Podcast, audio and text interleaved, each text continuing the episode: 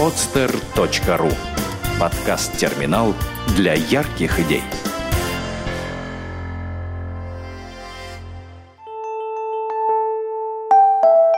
Все вместе. Первый подкаст о социальных проектах в России.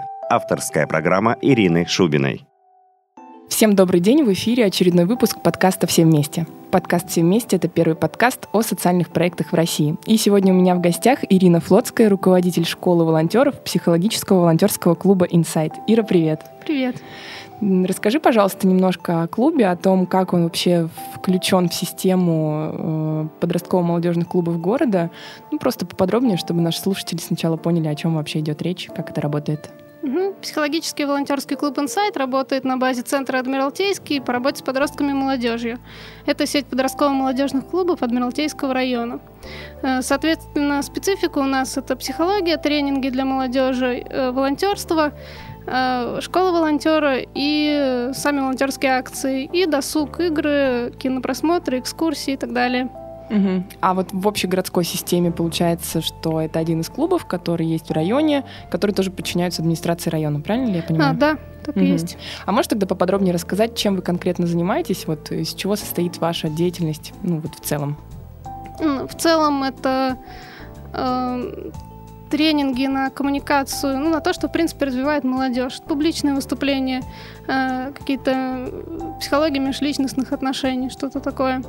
Э, что касается волонтерства, э, разные виды волонтерства у нас есть. Это волонтерство на мероприятиях, то, что нужно городу.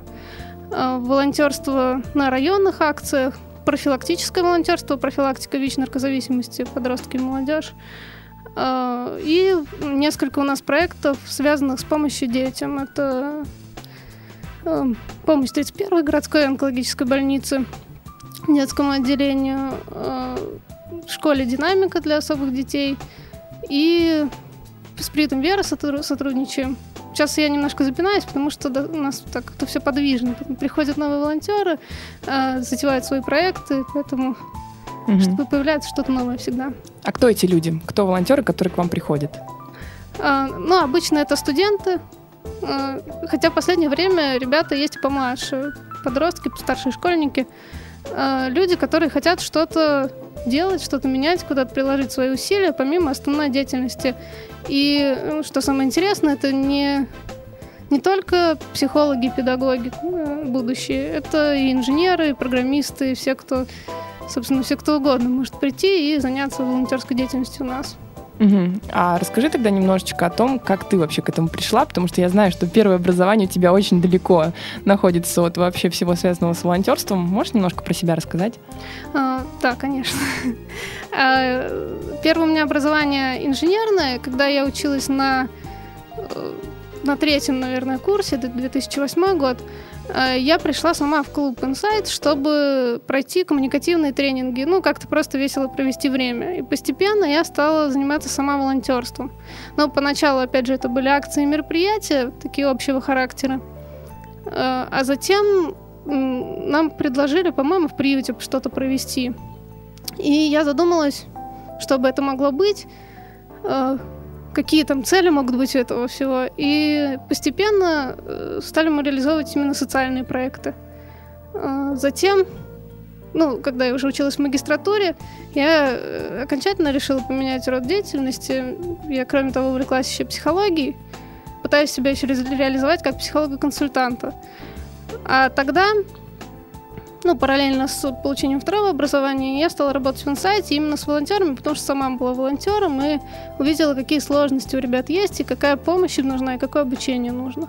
Ну, у тебя же есть еще дополнительное, да, какое-то образование? Да, да, по второму образованию психолог. Угу. А как оно тебе помогает? Вот в целом твое образование помогает тебе работать с людьми. По факту ведь, э, как я понимаю, инсайт это все-таки государственное учреждение, да, чтобы слушатели понимали, это учреждение в рамках э, системы городской по работе с подростками и с молодежью, и по факту ты работаешь в, ну, в государственном учреждении. Да, ну по, по должности я педагог, угу. но в реальности я веду тренинги, и э, ну, с психологическим образованием это делать проще.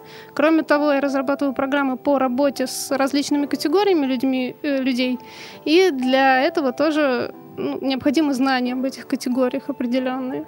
Угу. А если не секрет, почему ты этим занимаешься? Для меня это на самом деле секрет тоже.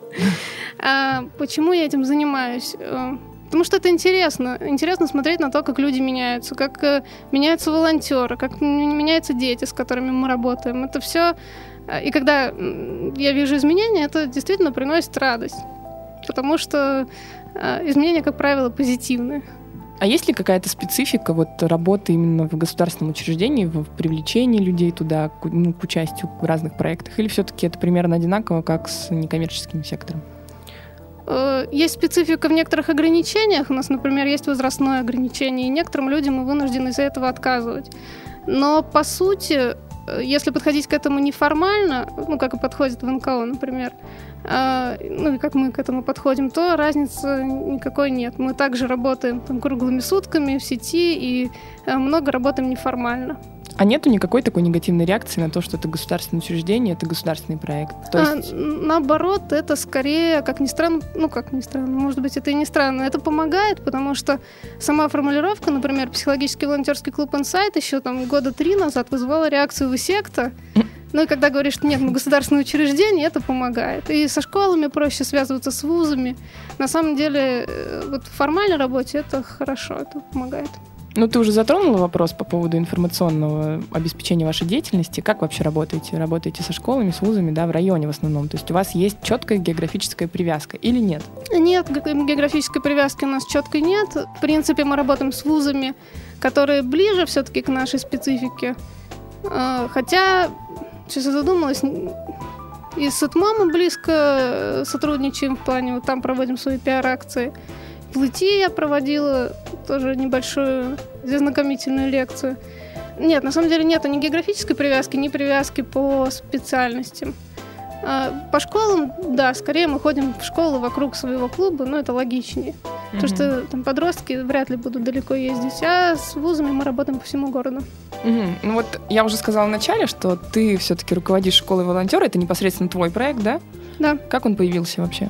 А, вот как раз, когда я была волонтером э, и закончила свое первое образование, у меня был выбор, куда идти работать и что делать. Я решила остаться в инсайте и попробовать реализовать проект «Школа волонтера». Программу я составляла из своего опыта, из своих потребностей, из потребностей моих коллег. А, у нас была девочка-волонтер Даша Морозова. Она провела исследование для магистрской диссертации по мотивации волонтеров, по потребностям, по особенностям этой деятельности. А, она провела исследование волонтеров э, и их э, потребностей и желания, уровня осознанности, смысла их деятельности. Ну, она проверяла смысл. Э, до и после прохождения программы. Мы еще так тестировали ее. И из этого тоже появились некоторые занятия, и группа поддержки, и там, тренинги определенные. Ну, то есть это скорее построено на опыте и на таком исследовании. Угу. А в какой форме проходит школа? Что это? Это Два раза в неделю занятия проходят в течение двух месяцев, раз в неделю тренинги и семинары, и раз в неделю творческие мастер-классы и группа поддержки. Тоже очень важная часть, о которой многие забывают. Угу. А что касается содержания, можешь рассказать какие-то основные смысловые блоки школы?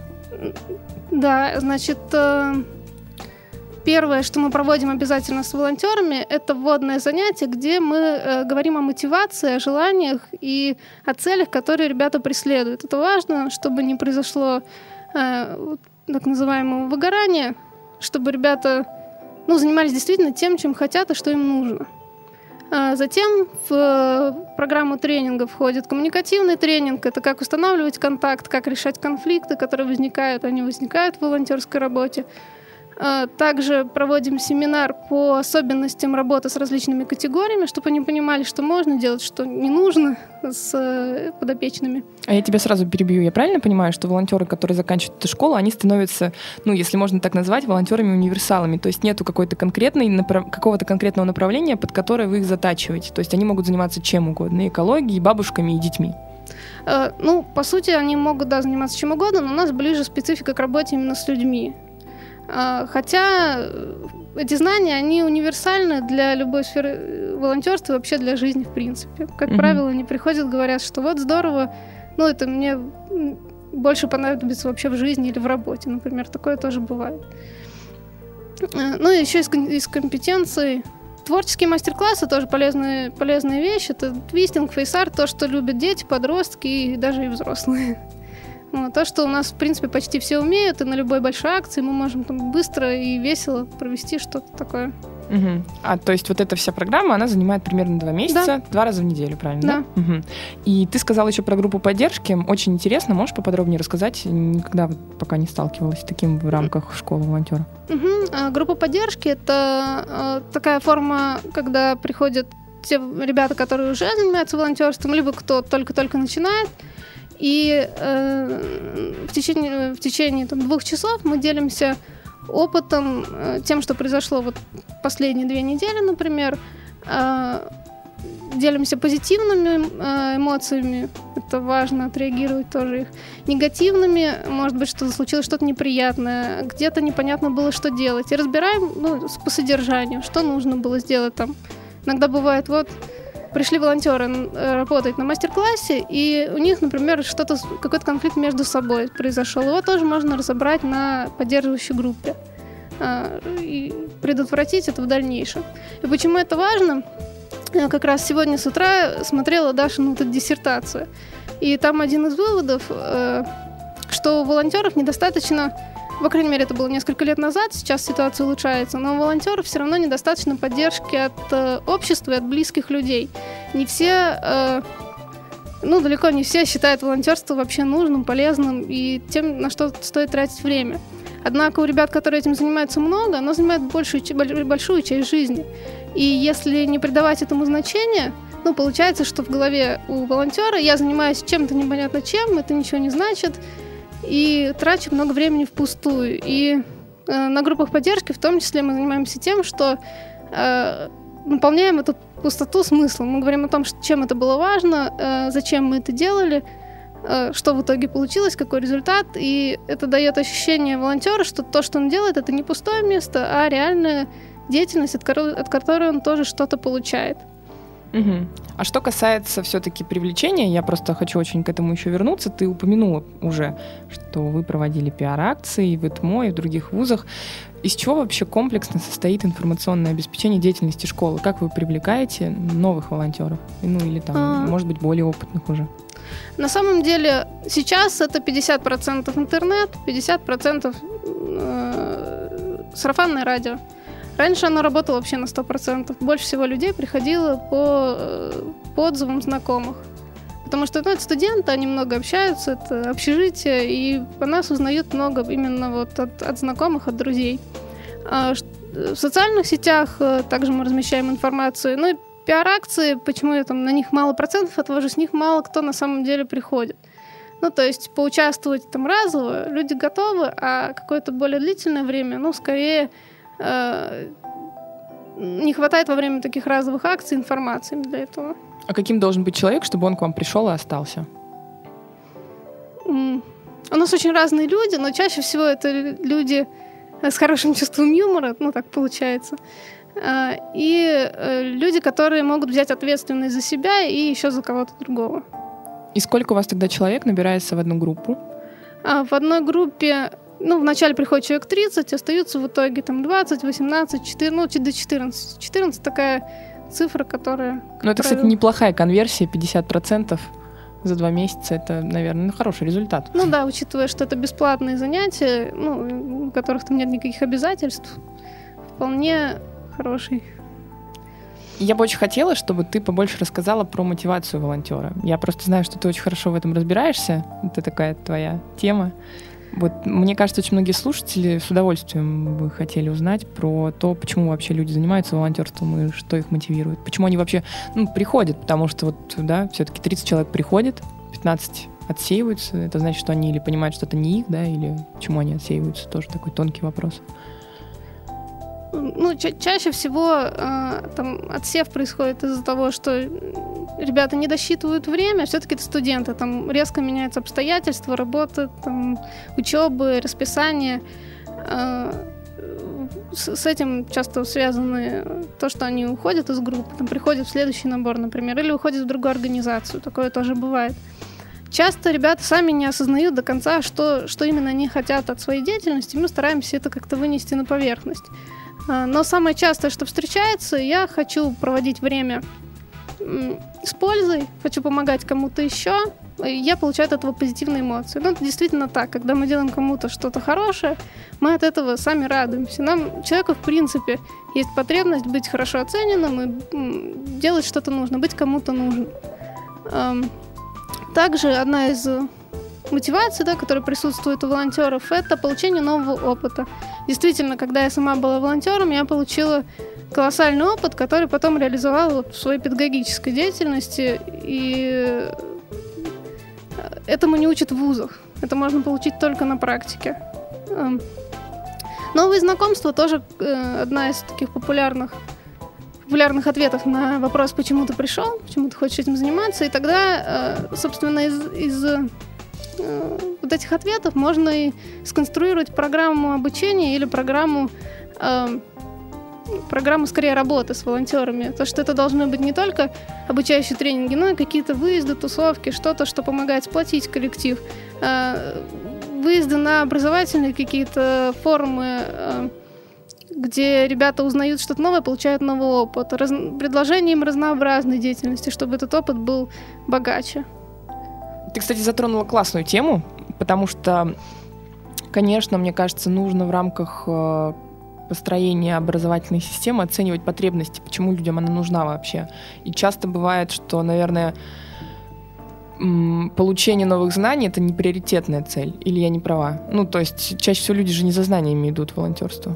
Да, конечно. А, знание это скорее такой проводник, э, который позволяет им быстрее и проще включаться в работу. Потому что первое, что они говорят, я не знаю, что делать, мне страшно. И я буду стоять там скованно. И мы создаем, создаем все условия, чтобы они э, знали, примерно представляли алгоритмы, что им делать, если там что-то случится, если ребенок не идет на контакт, если я пришел, никого нету, э, не могу найти координатора. Все это, все эти вопросы мы проговариваем э, в процессе образовательной программы. Э, и когда волонтер приходит на мастер-класс, например, он знает, что он может, должен делать. Это скорее, образовательная программа скорее помогает э, включиться, но кроме того, она и навыки, которые они получают на этой программе, они начинают использовать и в жизни. Это такой необратимый процесс. Ну вот мой опыт, кстати, тоже говорит о том, что очень многие участники некоммерческих организаций или волонтерских проектов, они приходили не за знаниями, а вот за тусовкой, за какими-то новыми впечатлениями, новым опытом. И тогда вопрос такой, меня он очень беспокоит. Как замотивировать людей учиться? Ну, то есть они приходят за... Это же, это же очень серьезная проблема. Некомпетентные волонтеры, которые попадают э, в ситуацию там, работы с детьми, и они делают, наоборот, хуже. И тогда как людей, которые приходят просто за там, новым впечатлением, тусовкой и так далее, что мы уже обсудили, как их замотивировать учиться, по-твоему? Ну, я сейчас задумалась, потому что когда у нас начинаются тренинги, в принципе, все хотят этому учиться. Э, я это связываю с тем, что э, на первом же занятии, где мы про мотивацию говорим, мы говорим о трудностях, о сложностях, о страхах, и когда это все озвучивается общим списком, у людей это возникает в голове, что это не, не так просто, что может что-то пойти не так, как они запланировали, что э, есть тонкости работы с детьми в приюте, например. И э, постепенно мы разбираем вот эти вот страхи, опасения и трудности, которые могут быть, и из них я показываю, э, там, на каких занятиях, какие трудности мы будем преодолевать. Поэтому, когда ребят приходят, они уже понимают, зачем им это нужно. И это действительно очень важный момент, чтобы на, когда идет образовательная программа, чтобы люди понимали, зачем им нужен каждый блок. Когда этого понимания нет, конечно, они не хотят учиться, уходят, Правильно ли я тебя поняла, что очень большое значение нужно уделить качественному водному занятию? Да, это правда э, действительно так. Угу. И вот ребята пришли, отучились два месяца, остались, они попали в это число 14 человек или 15. Что происходит с ними дальше, когда они заканчивают школу? Даются ли им какие-то сертификаты, например, кстати, тоже такой интересный вопрос. Многих это интересует. Пока никто из тех, кто закончил, не спрашивал про сертификаты, и мы их не даем, но при желании мы можем написать бумажку, поставить печать, и чтобы это было каким-то бонусом, например, в ВУЗе или на работе, которая будет связана с социальной деятельностью. Но скорее мы уже по факту волонтерской деятельности выдаем какие-то отзывы, благодарственные письма, скорее по количеству там, часов работы. А потом ребята, которые закончили школу волонтера, эм, либо остаются у нас в организации, принимают участие дальше в проектах, э, либо начинают свое новое направление. Например, у нас есть мальчик, он сейчас скорее донорское направление у нас реализует, э, собирает ребят, рассказывает на семинарах про донорство крови, про донорство костного мозга, про это мало говорят, а это очень такая важная штука, как казалось. Либо они, бывают случаи, когда ребята уходят в другие организации. Мы знакомим, я устраиваю встречи с различными некоммерческими организациями, с представителями. Они знакомятся с деятельностью, им бывает нравятся проекты, направления, в которые они уходят глубже и работают там. А, ну и, естественно, часть а, ребят заканчивают вузы, э, меняют, начинают работать и, в принципе, уходят из волонтерской деятельности с постоянной совсем. И это такой естественный процесс, которому мы уже не огорчаемся. А можешь ли ты сформулировать в целом, что вообще дает волонтерство и обучение в школе волонтеров человеку? Э, хороший вопрос. Мы просим каждый раз сформулировать это наших выпускников. Я сейчас вот сама затрудняюсь. Но, на мой взгляд, э, это новые знания, новые э, знакомства и уверенность в том, что я могу что-то делать самостоятельно. А ты видишь, как ценности у людей меняются, или все-таки этого не происходит? А, скорее я вижу проявления внешние. У нас в клубе достаточно безоценочная среда, то есть туда приходят разные, очень-очень разные люди, и многие из них удерживаются в этой среде и э, адаптируются, лучше начинают общаться с другими.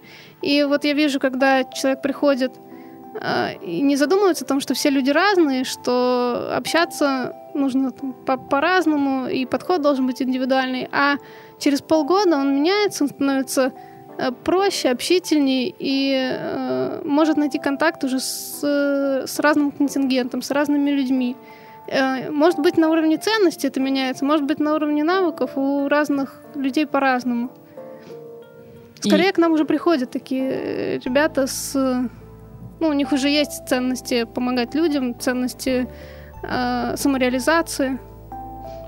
Если бы ты могла посоветовать что-то людям, которые хотят запустить свой собственный образовательный проект для волонтеров, или даже, может быть, отдельную волонтерскую организацию, да, которая будет только там не, не делать свои проекты, а именно заниматься обучением волонтеров, что бы это было?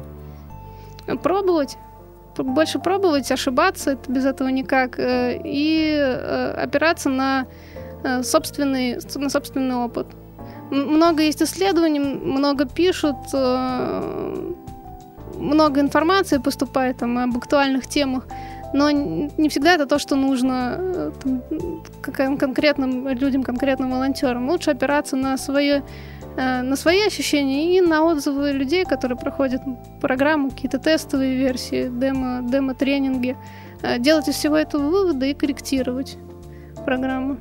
Ну, то есть, как опытным путем. Лучше делать это опытным путем. Угу. Спасибо тебе огромное за содержательный разговор. Тебе спасибо. Итак, коллеги, готовьте качественное погружение, формируйте образовательную программу в соответствии с потребностями и не забывайте, что великие дела должны быть добрыми. Это был подкаст «Все вместе», первый подкаст о социальных проектах в России. Меня зовут Ирина Шубина. До новых встреч. Сделано на podster.ru Скачать другие выпуски подкаста вы можете на podster.ru